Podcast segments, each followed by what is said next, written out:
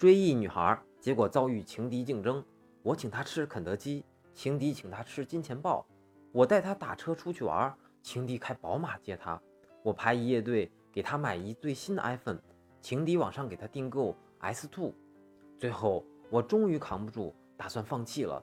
没想到情敌已经把她甩了。悲剧啊悲剧！怎么步步都比别人差这么一大截？过年从亲戚家吃完饭，和表哥一起回家，路上开过一辆摩托车，上面还有两个美女，开的不是很快。由于那两个女的长得都不错，我就一直盯着她们看。没想到车上的美女居然朝我挥挥手，打了个招呼。碰到这种情况，哥们儿我哪有不回应之理？于是我也朝他们挥了挥手。我哥转过头来，很纳闷地对我说：“我同学，你挥什么手啊？”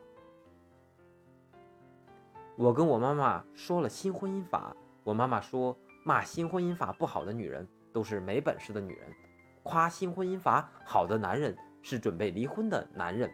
正儿八经的家庭哪用得着婚姻法呢？